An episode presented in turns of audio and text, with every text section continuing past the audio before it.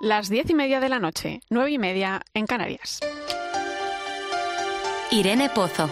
La linterna de la iglesia. Cope. Estar informado.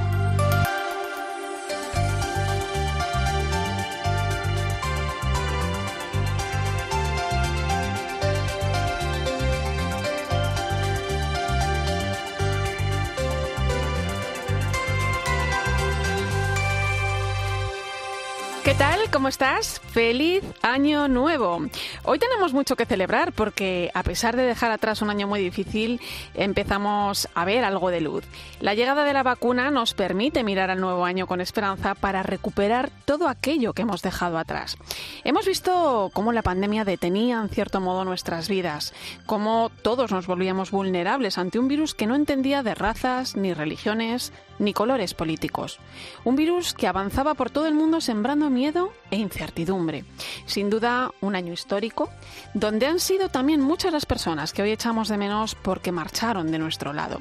Pero también un año en el que tenemos que dar gracias por las cosas buenas que ha dejado. Gracias por las oportunidades que han venido, gracias por darnos cuenta del valor de la familia, del significado de un abrazo, gracias porque muchos hemos sido conscientes de la necesidad de hacer equipo, de caminar juntos. No es un año para olvidar, es un año para construir, porque del pasado también se aprende.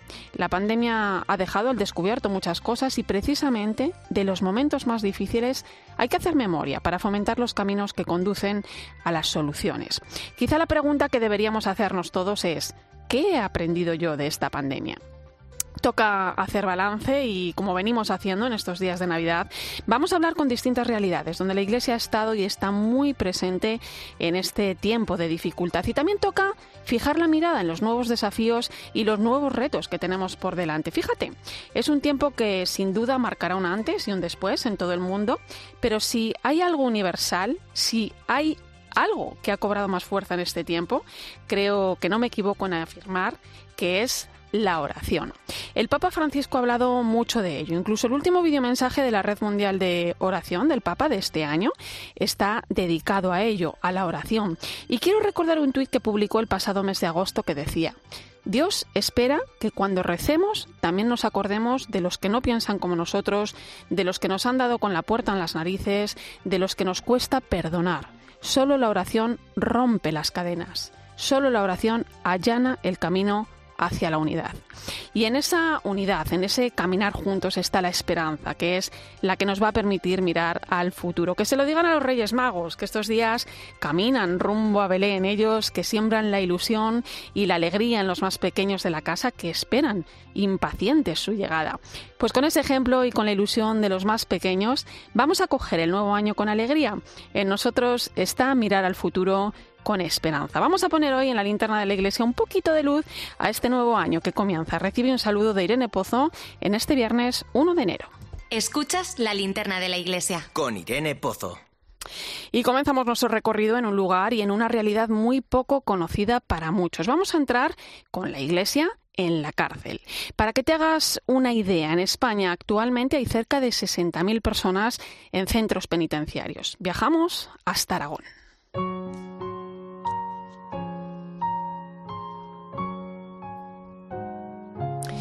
El trabajo de la pastoral penitenciaria en un 80% se realiza en el interior de las prisiones. Solidaridad y compromiso de muchos, en especial de delegados, de los más de 160 capellones o de la gran red de voluntarios que superan, ojo, los 2.500 y que invierten su tiempo en hacer que las personas que están en prisión sean más personas y que crean en un futuro el de las segundas oportunidades. Vamos a saludar a Isabel Escartín, es coordinadora de Pastoral Penitenciaria de las Diócesis de Aragón. Feliz año, Isabel. Feliz año, Irene. Isabel, em, ¿cómo ha afectado o cómo está afectando la pandemia en el interior de las cárceles? Muchísimo. Este año es todo distinto, como es distinto en la calle, pero allí todavía más porque no podemos entrar no podemos hacer casi nada, es todo a distancia. Ellos están también muy limitados en cuanto a medios de comunicación, entonces es una lucha continua para poder estar a su lado y para que sepan que ahí estamos, que ahí está la iglesia y que ahí estamos todos. Aunque los voluntarios no hayan podido entrar, Isabel, ¿los capellanes han podido acompañar de alguna forma dentro de la cárcel? Em, han estado entrando a temporadas, a, días sí, a días no, pero para visitas individuales. Eh, desde marzo no se ha podido celebrar la Eucaristía más que en Daroca unas cuantas semanas y ahora sí que se puede celebrar en Teruel.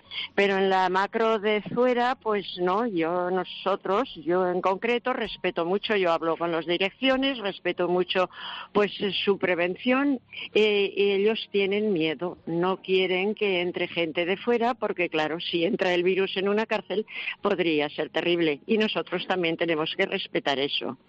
Em, Isabel, una vez alguien a quien, a quien yo aprecio mucho, eh, también trabaja en la pastoral penitenciaria y, ha estado muchos años vinculada a instituciones penitenciarias, em, en una entrevista eh, a una persona que acababa de salir de la cárcel, eh, porque el trabajo de la Iglesia hay que decir que también continúa después, después de salir de prisión, me dijo, ¿quiénes somos nosotros para juzgar si ellos ya han sido juzgados? Qué importante el perdón, Isabel, en este tiempo. No sé si como sociedad estamos preparados para perdonar.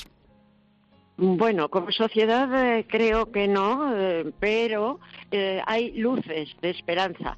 Fíjate que nosotros durante cuatro años y este año ha sido muy exitosa, hacemos una campaña que la llamamos Operación Tarjeta. Se trata de que el que quiera done cinco euros para que tengan una tarjeta de llamada a cada preso de Aragón, que son dos mil y algo, para poder llamar a sus familiares. Y esa campaña este año ha sido especialmente exitosa. Hemos eh, recolectado entre 10 y 11 mil euros, 5 a 5. Bueno, pues eso es otra forma de acompañar, Isabel. Claro, claro. Y eso quiere decir que la sociedad, pues, también se da cuenta de que al fin y al cabo eh, son eh, los que están en la cárcel, la gente, los hombres y mujeres que están en la cárcel son miembros de nuestra sociedad. Han salido de nosotros, a nosotros van a volver y ni son peores ni mejores que nosotros. Han cometido un error y están pagando por ello. Pues ojalá, ojalá Isabel, que muy pronto se puedan reanudar esas visitas a la cárcel y, que y esa maravillosa red de voluntarios, ese trabajo tan invisible muchas veces que, que, mm. se hace, ese acompañamiento. Muchas gracias por tu testimonio, que es el que nos ayuda también a nosotros, ¿eh? a los que nos dedicamos al mundo de la comunicación, a visibilizar esta labor tan desconocida y tan importante. La Iglesia siempre al lado de los que más lo necesitan. Mucho ánimo para este 2021, Isabel. Pues muchísimas gracias. Sí, Cristo nace para todos. Ese es el mensaje que les hemos enviado por vídeos, por televisión, por todos los medios que hemos podido. Y ese es el mensaje que quiero dar a todo el mundo. Hay virus, pero Cristo nace cada día y en todas las personas. Gracias, Isabel. Gracias a ti, cariño.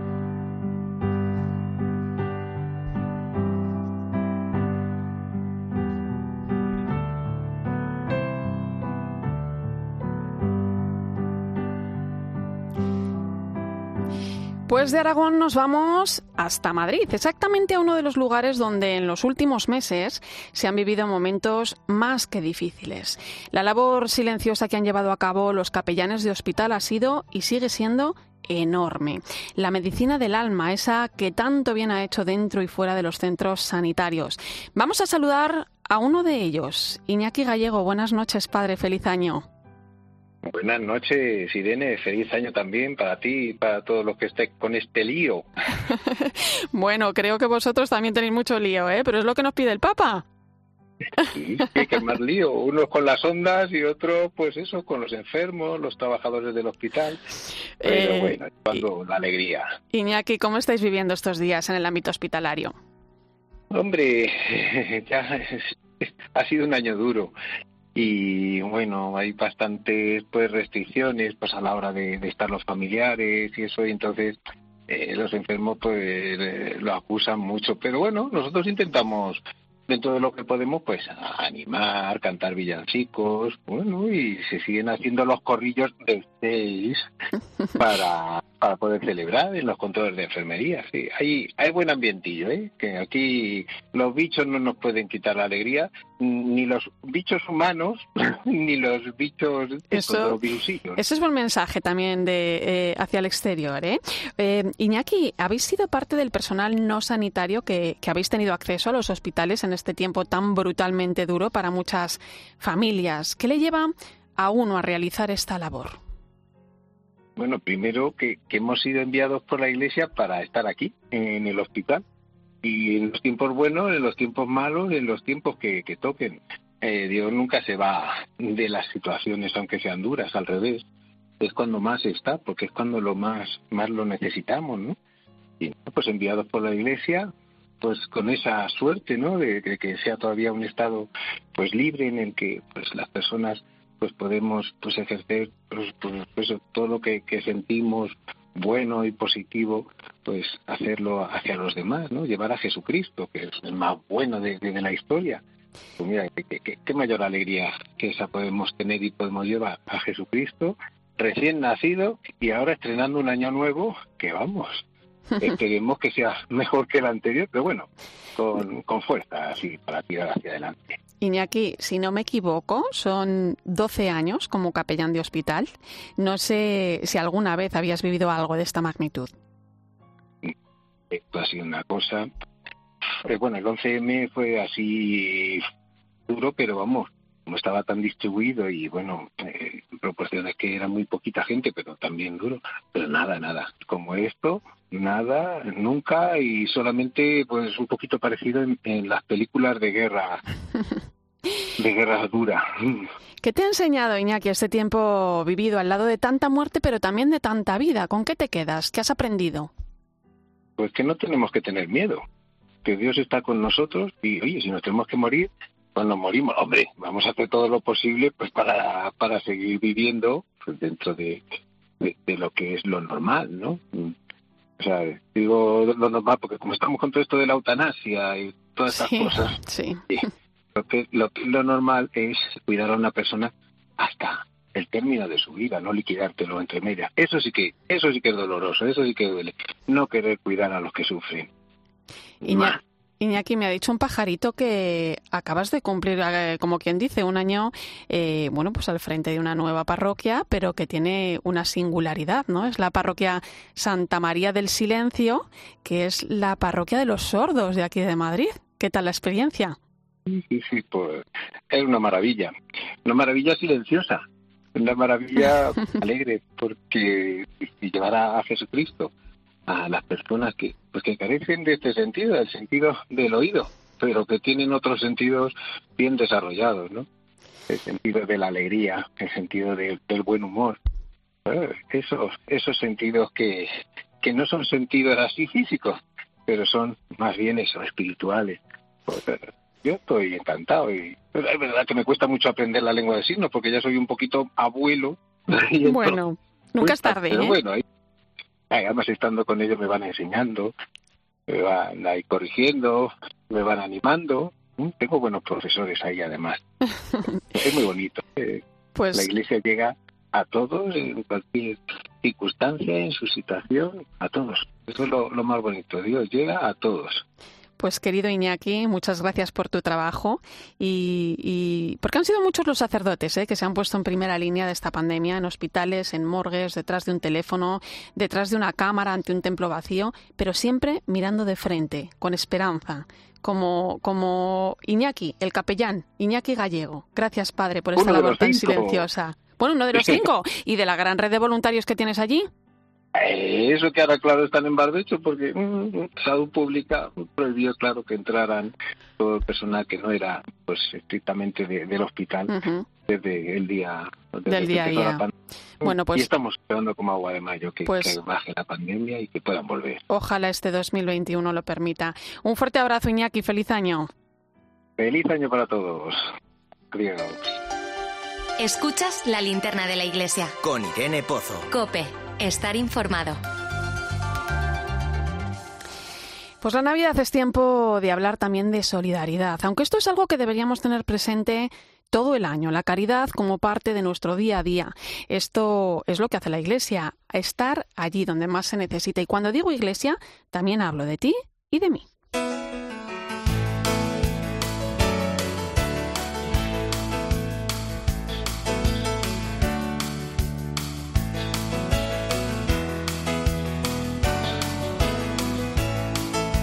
Esto de la caridad, de tener presente la solidaridad en el día a día, lo tiene muy claro Daniel Almagro, que acoge en su proyecto Emanuel, en su propia casa, a decenas de inmigrantes. Además, acompaña con la ayuda que puede ofrecer su familia a personas como Jonathan, de 35 años. Mi nombre es Jonathan, eh, vengo de Honduras, eh, estoy aquí en España con mi hija y mi esposa. Jonathan vino de Honduras, de su país, hace unos años, huyendo de una situación muy difícil, como lo hizo en su día la Sagrada Familia. Jonathan logra salir de su casa con su mujer y con su hija. llegar a España pues no ha sido muy fácil, ya que tuvimos que salir de nuestro país por el temor a la, a, la muerte y pues eh, no ha sido fácil, pero bueno, eh, gracias a, a la ayuda y al apoyo de, la misión. Eh, eh, de verdad ha sido una bendición poder recibir el apoyo y la ayuda de ellos. En España son acogidos por la misión Emmanuel, el proyecto que regenta Daniel con su familia de forma gratuita. Su único sueldo es lo que Dios quiera darles y, por supuesto, el agradecimiento y la ilusión de las personas a las que acogen. Estoy luchando por mi familia y, bueno, montar mi restaurante, ¿no? Y que, ese es mi sueño, ahí sobre todo de estar viviendo, ya que pues he pasado situaciones bien difíciles que he estado a punto de morir. Daniel Almagro conoce bien a Jonathan, pero él nos pide que no solo nos quedemos con esta historia como una historia más, sino como un ejemplo de que tú, que formas parte de la Iglesia, estás llamado a vivir de esta manera, entregándonos a los que más nos necesitan y siempre de la mano de la fe y la fe es muy fundamental porque en estas situaciones tan difíciles, cuando sientes que, no hay salida y que, que todo se acuesta arriba, la fe es lo que te sostiene.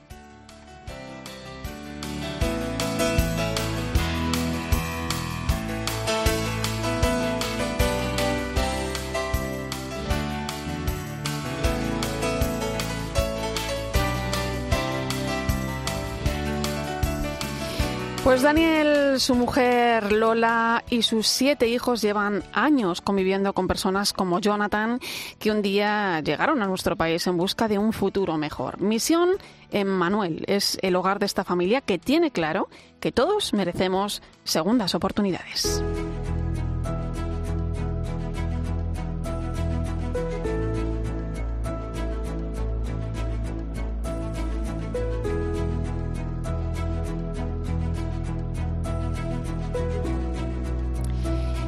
Y nuestra próxima parada nos lleva directos hasta Tres Cantos, en Madrid, donde se encuentra la misión Emmanuel. Daniel Almagro, buenas noches, feliz año. Feliz año, buenas noches, ¿qué tal? Daniel, lo primero, ¿cuántas personas tienes acogidas y cómo estáis viviendo estos meses y esta Navidad? Bueno, eh, te comento, porque nosotros ahora mismo estamos en un periodo de stand-by, ¿vale? Eh, donde estamos, eh, hemos reubicado a las personas que tenemos acogidas para, bueno, aprovechando este tiempo de tras la pandemia, eh, decidimos eh, tomarnos un tiempo para reestructurar un poco nuestras vidas, el proyecto y abrir esto a, más personas, ¿no? Porque se trata que no solamente que nosotros hagamos muy bien las cosas o que muy mal o, o, que, o sino más bien nuestra misión eh, va más allá, yo creo, que es un poquito eh, descubrir o intentar que, bueno, que las personas que quieran dar un paso eh, hacia una vida un poquito más eh, eh, coherente a nivel del Evangelio y, un poquito más a este nivel, ¿no? Pues pueda darlo. Nosotros ahora mismo estamos, ahí no acogemos a, nadie, estamos acompañando a familias, a personas, acompañando pero de forma externa. y abriremos, si Dios quiere, para marzo otra vez. Porque la, digo. La, la, pandemia os ha traído una realidad nueva que quizá no esperabais, Daniel. Bueno, eh, han sido seis años sin parar de, acoger, ¿no? Y eh, hemos tenido acogido a veces, hemos tenido aquí acogido familias, mujeres, niños, eh, personas que venían sin nada, en, una patera y tal, y hemos tenido a veces 15, 18 personas acogidas aquí con, ah, con nosotros, ¿no? Entonces eso, bueno, eh, seis años, eh, todos los misioneros dicen que todos eh, necesitan un descanso, un tiempo, ¿no? De, no em, que no es de descanso, porque realmente hemos seguido trabajando, sobre todo en, en, volver un poquito a la fuente y, y sobre todo eso de, de, poder eh, que esto no se quede solamente en nosotros, porque lo que hemos descubierto, hemos ido dando pasos, y lo que hemos descubierto, pues yo creo que no solamente, no, queremos que se quede solamente, bueno, en una experiencia más de una familia que acoge y que bien lo hace o que mal lo hace, pero eh, lo que queremos, tanto Lola y yo, Lola sobre todo, mi mujer, es que eh, esto pues, podamos abrirlo a, hacer más comunidad, ¿no? A, nosotros también que estamos un poquito unidos a, la mesa por la, por la, por la comunión de la Archidiócesis de Madrid, queremos invitar eh, a que otras personas puedan compartir esta forma de vivir, ¿no? Que no es la única, es decir, nosotros no queremos, no queremos que esa sea la forma ideal para vivir un cristiano, pero creo que sí es una de ellas, ¿no? Y, todas estas formas de vida creo que, es para todos, que no solamente para sacerdotes o, para consagradas, sino para todos, ¿no? Que es una forma que, que Dios está invitando, ¿no? Y tras esto de, del COVID también se ha hecho más conscientes aún de lo importante que es vivir y que se puede vivir de una manera coherente sin hacer nada extraño, ¿no?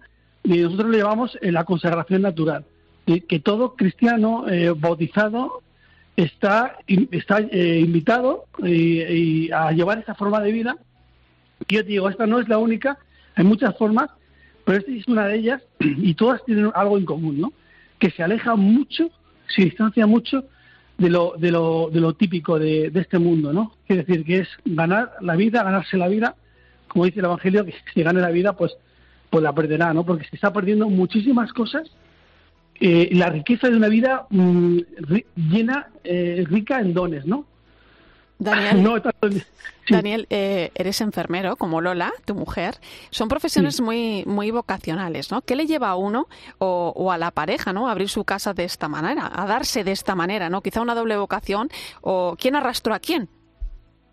Simplemente el hecho de ser cristianos y, no quedarnos en, lo típico, ¿no? Es decir, bueno, en, que no, yo no, no estamos juzgando a nadie, ¿eh? eso es lo primero eh, que no quedarnos en lo, pues, lo, más eh, que a lo que te invita un poco el mundo, ¿no? Que a cumplir, ¿no? A cumplir con los rituales y tal, y ir un poco, bueno, queríamos ir un poco más allá, ¿no? Y, ir un poco, creo, eh, los dos, tanto Lola como yo, somos muy normales, muy normales, ¿eh? muy, normales no porque hacemos cosas muy extrañas, pero hubo cosas que hace la gente normalmente, pero ha sido algo gradual, ¿no? Nosotros no empezamos a abrir casas de acogida, tuvimos una experiencia de formación con los misioneros comonianos, con las misiones comonianas, que nos formaron muchísimo. Y, luego ya nos, estuvimos en África como misioneros diocesanos laicos. Y luego, pues al volver, pues hicimos a trabajar con las comunidades afrocatólicas del sur de Madrid. Y luego ya, pues abrimos la casa porque vimos que la, la necesidad era acuciante.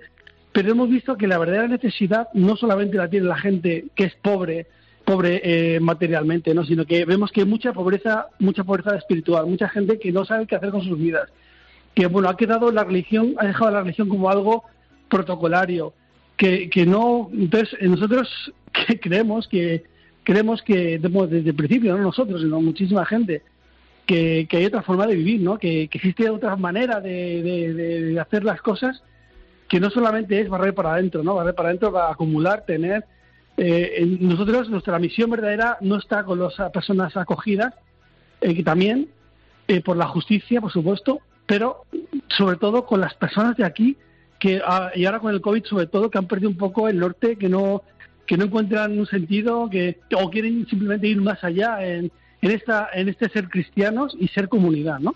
¿Qué le, vivir esto mm. ¿Qué le pides al nuevo año, Daniel?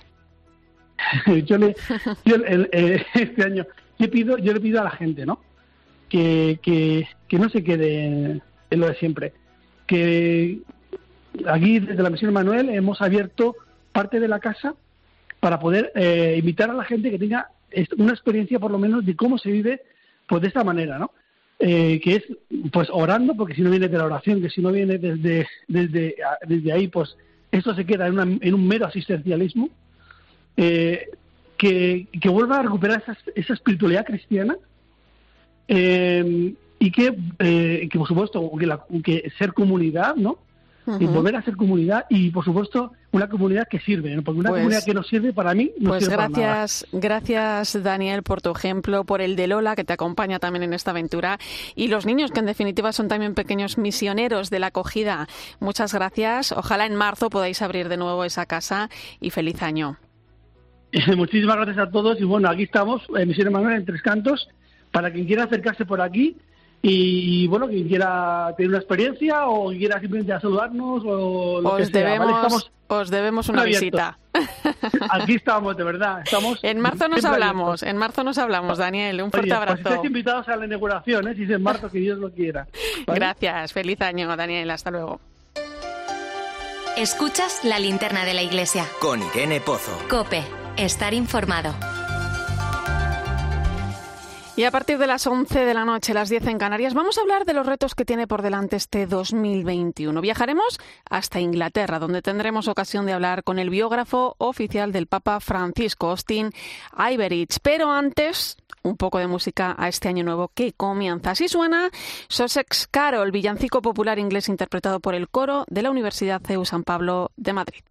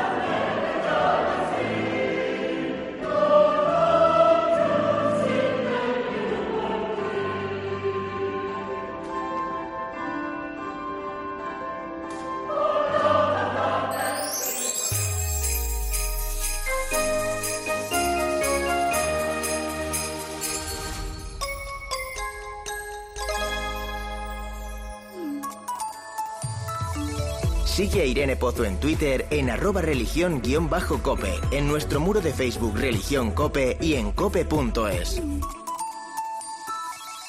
Buenas noches. En el sorteo del cupón extra de Navidad de la 11, celebrado hoy, han obtenido premio de 400.000 euros todos los cupones del número 93.437. 93437. El segundo premio con 40.000 euros al cupón ha sido para el número 70.201. 70201. El tercer premio con 20.000 euros al cupón ha sido para el número 7093. 7093. Puedes conocer el resto de los números premiados en juegos11.es. Enhorabuena a los ganadores del sorteo del cupón extra de Navidad de la 11 y feliz año nuevo. ¿Te has dado cuenta de que todo va cada vez más rápido? La digitalización ha cambiado también la forma de comunicar. Ahora tienes una oportunidad para anticiparte al futuro. Fórmate con los mejores profesionales y consigue en seis meses el título de experto en comunicación para entornos digitales de la Universidad San Jorge y la Fundación COPE. Clases 100% online. Infórmate ya en la página web usj.es y fundacioncope.com. Anticípate al futuro. Escuchas la linterna de la iglesia. Y recuerda, la mejor experiencia y el mejor sonido solo los encuentras en cope.es y en la aplicación móvil. Descárgatela. Visa, esta Navidad más cerca que nunca de los pequeños comercios. Somos Ingrid y Lilo, de Pantarrey, y empezamos a recomendar libros por videollamada para estar cerca de nuestros clientes, aunque ellos estuvieran lejos. Así les hacemos sentir parte de nuestra familia. Y claro, la Navidad es para celebrar con la familia. Lo que para ti es importante, para ellos lo es todo. Visa, donde compras importa. Este año los Reyes Magos tienen un 15% de regalo en todos los juguetes de Hipercore y el Corte Inglés. Sí, sí, un 15% en todos los juguetes. Para gastar en las rebajas de moda infantil del 6 al 13 de enero a partir de 50 euros de compra. Solo hasta el 5 de enero y solo para los Reyes Magos, 15% de regalo en juguetes. En Hipercor y en el corte inglés.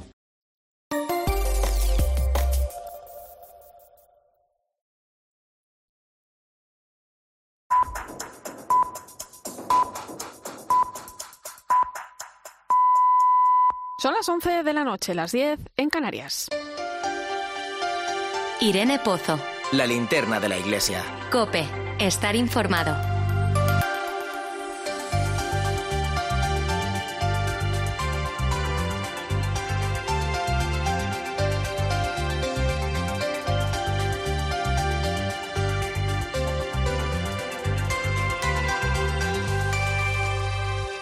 Pues en este viernes 1 de enero comenzamos año en la linterna de la iglesia en Cope. Un año difícil que nos invita a hacer balance de lo que dejamos atrás y de lo que ha pasado también en la vida de la iglesia. Como cada viernes a esta hora, nuestra próxima parada es el Vaticano. Allí está nuestra corresponsal Eva Fernández. Feliz año, Eva. Buenas noches. Feliz año, muy buenas noches. Oye, qué suerte comenzar el año en tan buena compañía, ¿eh? Pues aquí tengo a mi querido Fernando Vidal, que enseguida les voy a presentar, y a mi querido Fernando Prado, y a ti. Qué bien, pues eh, eh, estamos en familia, no se diga más.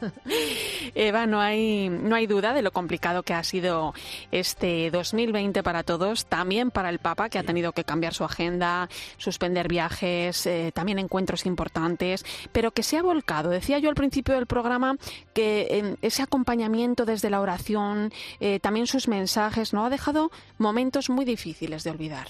Sí, sí, es cierto, Irene. En 2020 el Papa ha tenido que prescindir de lo que más le gusta, que es el contacto directo con la gente, poder coger en brazos a un niño, hacer la señal de la cruz en la frente de un enfermo, dirigirse a los recién casados en una audiencia pública y tomarles el pelo casi siempre con muy buen humor, ¿no? Pero lo que ha hecho a cambio es ha sido multiplicar los videomensajes, las llamadas de teléfono con distintas personas y en la etapa más oscura y preocupante de la crisis el pasado mes de marzo, decidió que quizás podría acompañar a los que estaban confinados compartiendo su misa diaria desde Santa Marta con todo el mundo, ¿no? Y ahí nos fue dejando una estela de mensajes de aliento y de esperanza en cada una de sus homilías, situándose muy cerca de los que más estaban sufriendo el desconcierto de la pandemia, los ancianos, las familias que lloraban la pérdida de uno de los suyos, todo el, personal sanitario, las comunidades religiosas y los sacerdotes que trabajaban sin descanso para que nadie estuviera solo. ¿no? El Papa,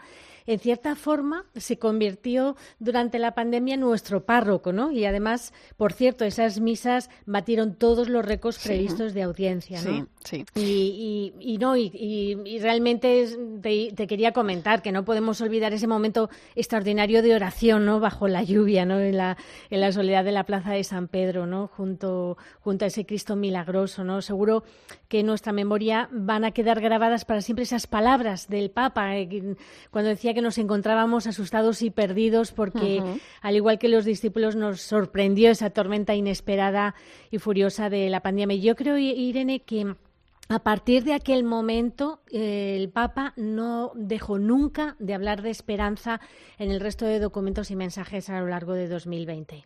Pues, pues sí, porque fíjate, Eva, que, que el Papa, junto a sus dos grandes documentos de, de este año, la encíclica Fratelli Tutti y la exhortación apostólica Querida Amazonía, que no nos podemos olvidar de ella, que, que se vio la luz a primeros de año, fruto del último sínodo, y, y él no ha querido terminar el año sin dejarnos dos regalos más para este 2020 por un lado, el año dedicado a San José, por otro, a la familia.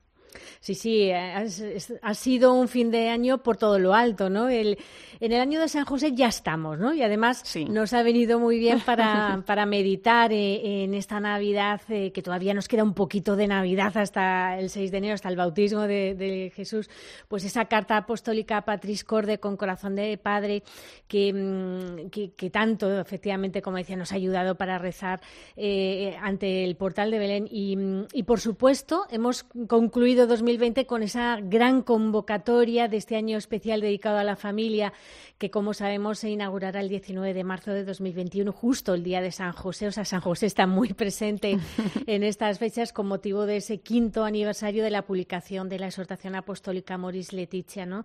Es cierto que desde el inicio de su pontificado el Papa ha recordado siempre que las familias son, son, las protagonistas de la nueva evangelización, de un mundo que necesita de cimientos. O sea, que la familia ha estado desde el inicio mm, en la cabeza del Papa, ¿no? Y de hecho, bueno, son Mm, inmensas, las eh, constantes, las, las, invitaciones a redescubrir el valor educativo del núcleo familiar. ¿Cuántas veces hemos escuchado al Papa mm, decirnos que ahí es donde desarrollamos los afectos, aprendemos lecciones de fraternidad y de perdón? ¿no? O sea que seguro, Irene, que tendremos muchas ocasiones de hablar sobre todas las iniciativas que se van a llevar a cabo en las distintas diócesis del mundo en torno a este año de la familia que culminarán en 2022 en el Encuentro Mundial de las Familias en Roma, que creo que se merece como mínimo que hagamos la linterna de la iglesia en directo. Por lo menos, por lo menos vete haciendo hueco, vete buscando un sitio por ahí, Eva, que, Contar con ello. pues querida Eva, un fuerte abrazo, cuídate mucho y feliz año, compañera. Lo mismo digo, un abrazo muy fuerte a todos. Escuchas la linterna de la iglesia. Con Irene Pozo. Cope, estar informado. Dejamos atrás 2020. Toca fijar la mirada en este 2021 que acaba de arrancar, pero que ya nos deja muchas pistas de algunos de los retos que la Iglesia tiene por delante. Sin duda, la pandemia ha hecho que el Papa Francisco comenzara muy pronto a pensar y a trabajar en un mundo post-COVID. Lo hemos visto en su encíclica Fratelli Tutti o en la Comisión Vaticana COVID-19 creada para ello o en el libro que acaba de publicar Soñemos Juntos, escrito durante el confinamiento, respondiendo a las preguntas del periodista británico Austin Iverich, biógrafo personal del pontífice y al que tengo el placer de saludar en este momento. Feliz año, Austin. Hola, feliz año, Irene, ¿qué tal?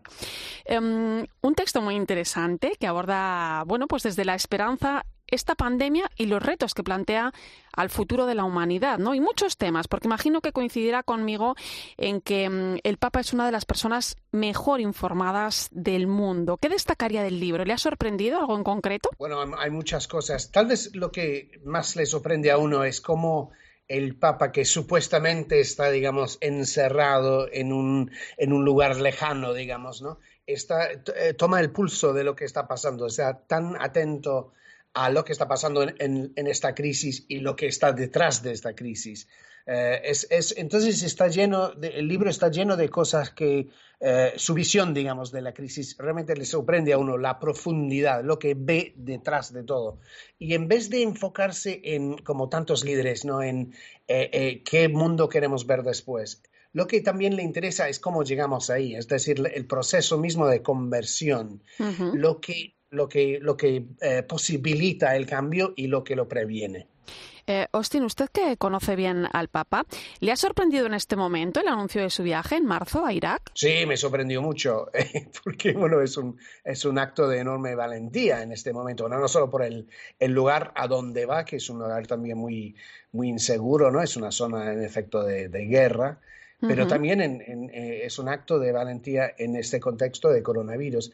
De hecho, estaba hablando hoy con un periodista, un vaticanista que creo que va a ir en el viaje en el, en el avión, o espera andar en el avión papal con el Papa, y, se estaba preguntando, no se, no se sabe si van a, van a estar, eh, van a tener que mantener distancia social en el avión y todo eso. O sea, digamos, es un acto, eh, me, parece, de, esperanza en el futuro.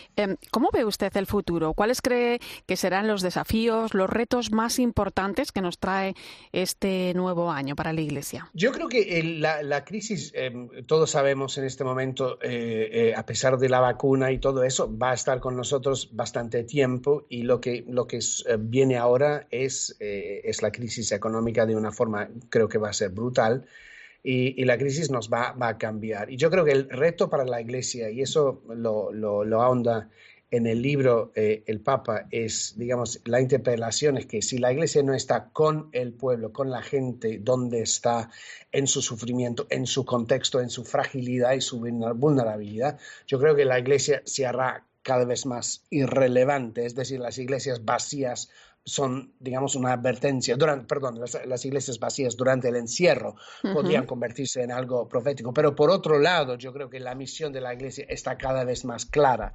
Entonces, demostrar esa cercanía, la proximidad, el amor eh, y, práctico y concreto de, de, Dios eh, para nosotros, es decir, el, el, servicio. Y yo creo que eh, en general las crisis son buenas para la iglesia, para la religión, porque les recuerda a todos su vulnerabilidad y su dependencia uno del otro. En ese sentido, yo creo que eh, esta crisis es para la Iglesia eh, una, una oportunidad enorme, ¿no? como también un desafío muy grande.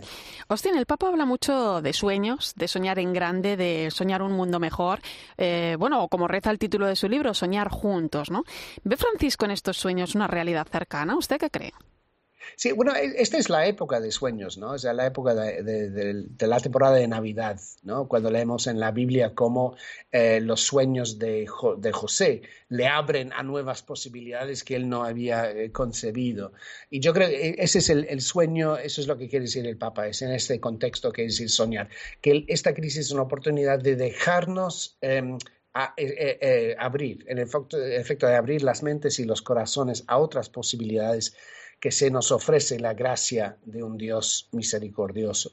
Eh, y, precisamente porque es un tiempo de, claridad, ¿no? Mm, pone em, en evidencia cosas que tal vez no hemos querido ver antes.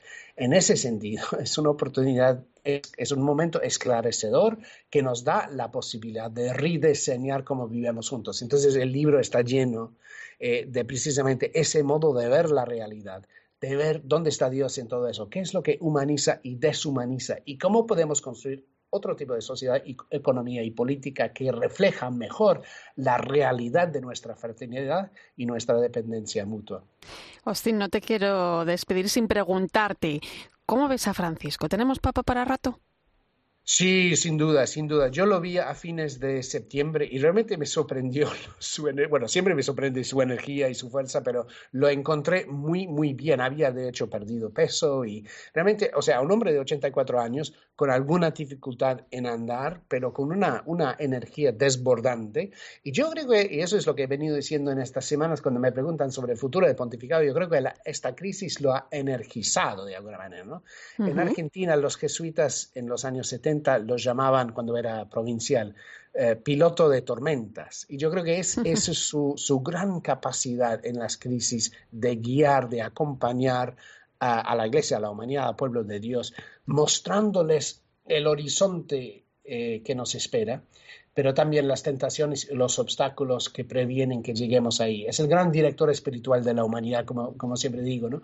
Y en ese momento más que nunca. Entonces yo lo veo, eh, creo que este año 2020 iba a ser el año de conclusión de un ciclo de reformas que él había iniciado. Y, lo ha sido y, y será también el año que viene pero también veo un nuevo, una nueva misión en este pontificado, que es acompañar a la humanidad al umbral de esta nueva época post-COVID. Pues un placer, Austin Iverich, periodista, biógrafo personal del Papa Francisco. Ojalá, ojalá que aprendamos también nosotros a hacer de esos sueños oportunidades reales. Feliz año. Ha sido un gusto. Feliz año. Gracias. Irene Pozo. La linterna de la iglesia. Cope. Estar informado.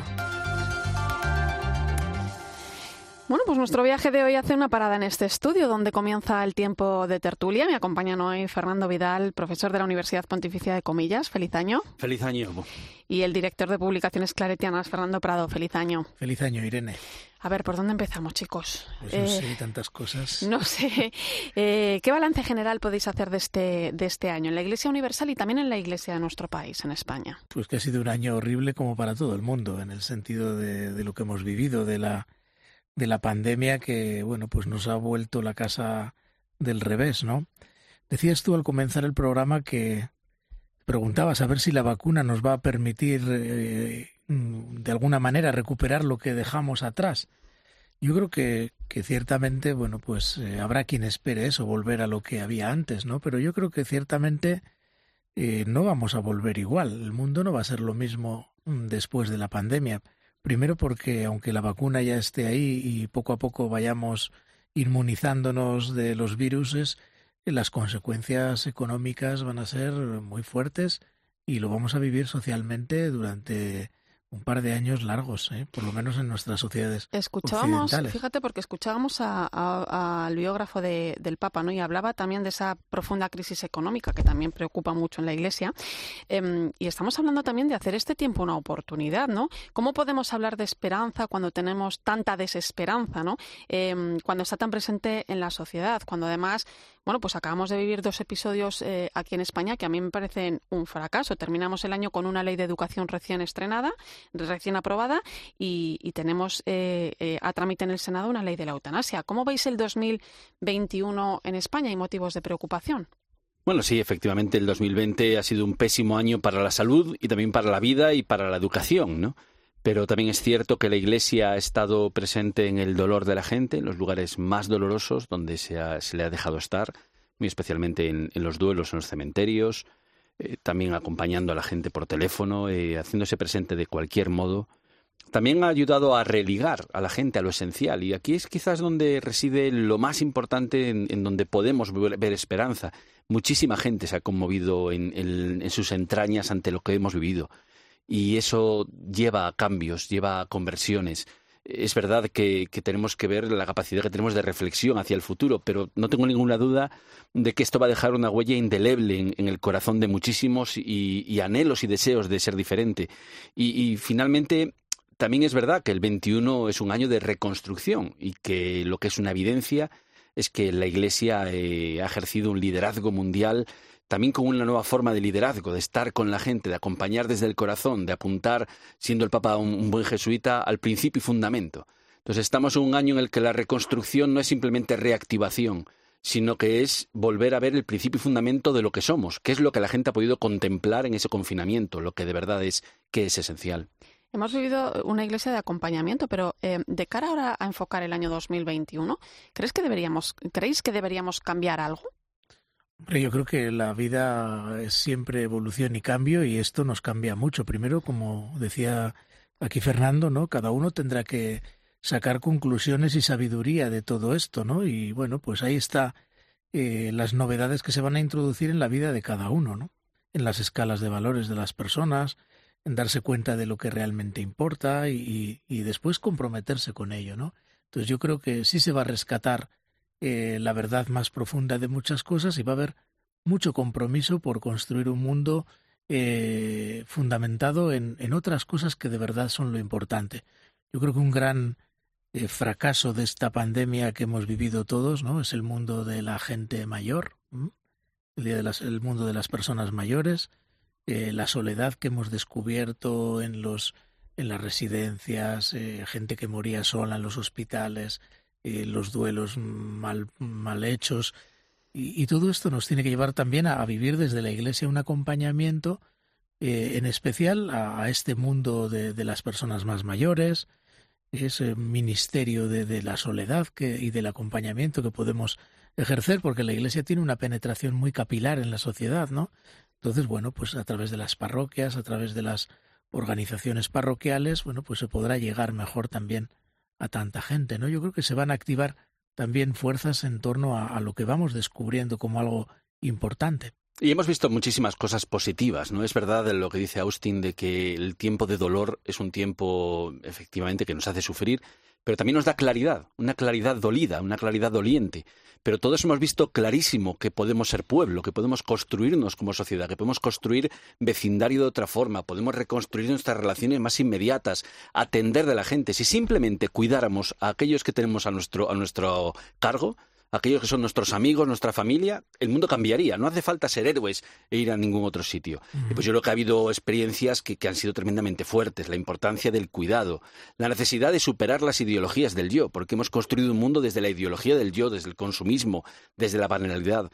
Y, todo esto creo que, todos lo hemos visto con tal claridad que, que la cosa es cómo somos capaces de traducir esta experiencia de visión, de claridad, en vida concreta, en vida personal y en vida colectiva. Y ahí es donde la Iglesia también tenemos que comprometernos, en reconstruir la sociedad civil que empieza por cada barrio, por cada parroquia. Por eso es importante también ¿eh? que no podemos borrar del mapa este 2020. No, no, no. Tenemos que aprender de él. Claro, yo creo que eso es lo, lo importante, es eso, ¿no? Que es una mala pesadilla, es claro que ha sido así, pero forma parte de nuestra realidad y de nuestra historia.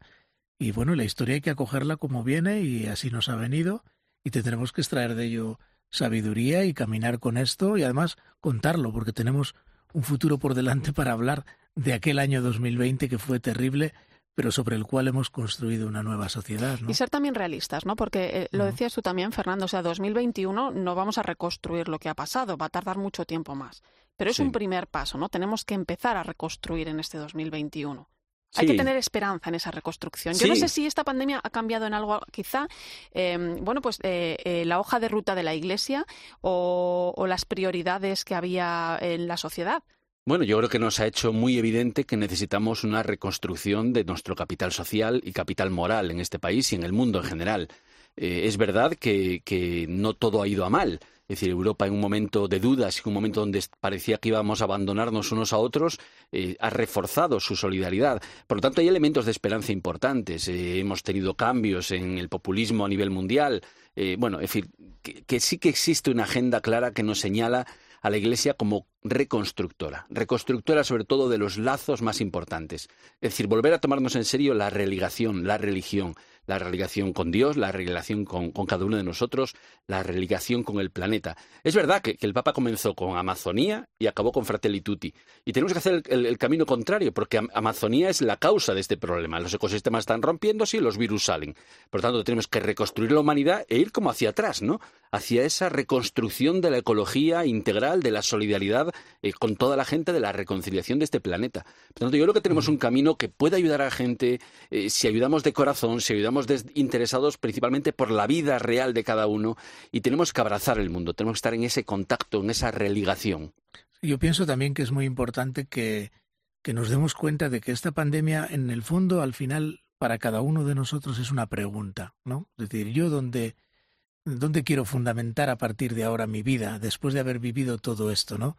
Pues claro, y para esto se necesita vivir con cierta profundidad las cosas. Yo creo que la pandemia ha hecho que muchas personas tomen más conciencia de la importancia de su interioridad y de tener fundamentos sobre las cosas, porque al vernos confinados, sin el ruido acostumbrado, sin el trabajo, sin todo eso que nos hace estar tan activos, tan activos y a veces casi despreocupados de lo fundamental que pueda ser la, interioridad, eh, pues hemos descubierto en la pandemia que la interioridad es importante y hay personas que se han encontrado con su propia soledad y verse que habían perdido el contacto consigo mismo. La enfermedad del siglo XXI, ¿eh? Y, que se está recuperando. Yo creo que eso es una, una, un motivo también de esperanza, que la gente eh, viva todo esto como una pregunta, que la gente vuelva a rescatar lo mejor desde su interioridad y desde ahí construir las cosas. ¿no? Yo creo que no se puede construir una sociedad sin sujetos, sin personas. Entonces es importante que las personas también, bueno, pues eh, tomen conciencia de, su profundidad vital, de su interioridad,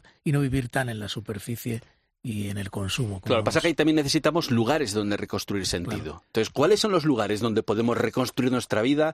Eh, ya no eh, las personas cristianas que tienen sus parroquias, sus comunidades, sus movimientos, sus historias, sino el conjunto de la población. y la propia familia. Pero no existen lugares donde cada uno pueda repensar la vida. Decir, me voy a ir una semana a repensar la vida.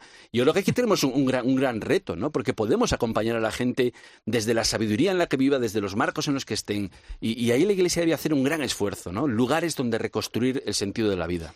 Bueno, pues esa es una de las oportunidades que nos abre este 2021. Muy rápidamente, ¿qué le pedís al año nuevo? Salud, cuanto antes que haga efecto la vacuna y que nos inmunicemos de todo esto y sobre todo que sepamos extraer sabiduría de lo que nos está pasando. Pues yo creo que es el año del gran propósito. Todos los años, claro. principio de año, nos hacemos propósitos y este es el año del gran propósito. Entonces es responder a la, a la pregunta más importante que nos hemos hecho. Yo es lo que le pediría. Y cumplirlo y empezar a cumplirlo. pues queridos míos, Fernando Vidal, Fernando Prado, feliz año. Ojalá seamos capaces de transformar la crisis en una oportunidad, al menos en la esperanza de hacer las cosas un poco mejor. Gracias por vuestra compañía. Muchísimas gracias. gracias y no me quiero despedir sin hacer una última visita. Están siendo unas navidades diferentes, ya sabemos todos por qué. Estamos viviendo esta circunstancia excepcional en nuestras familias, con nuestros padres, nuestros hermanos, nuestros hijos, pero también sabemos que la Navidad sigue siendo Navidad y ha llegado a cada uno de nuestros hogares.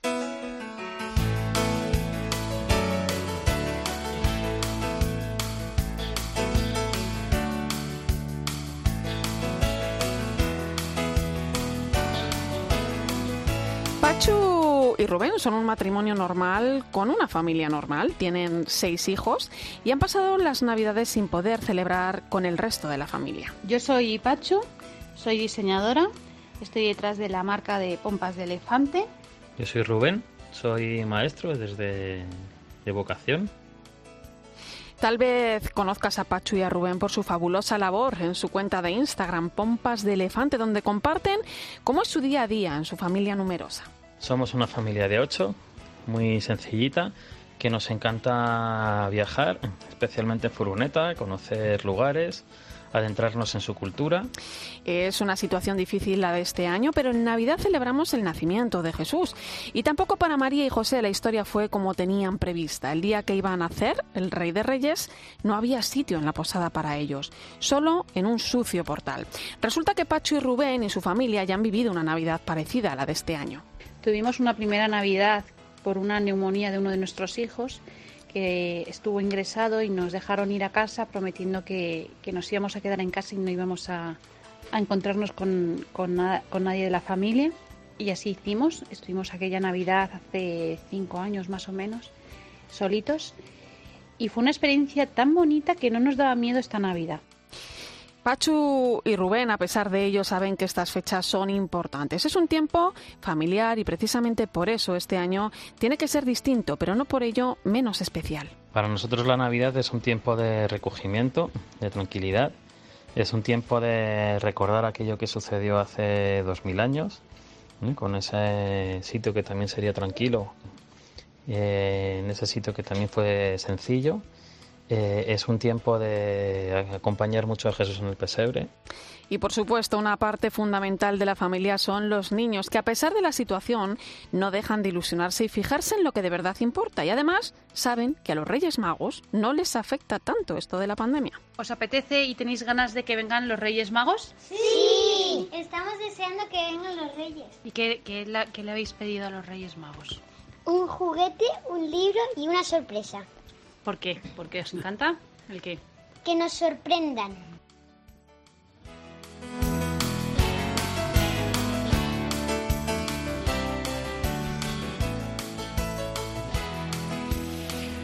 Pues con ese mensaje nos quedamos. Déjate sorprender y yo te doy las gracias con mayúsculas una vez más por ser parte de este primer programa de la linterna de la Iglesia de 2021. Feliz año nuevo.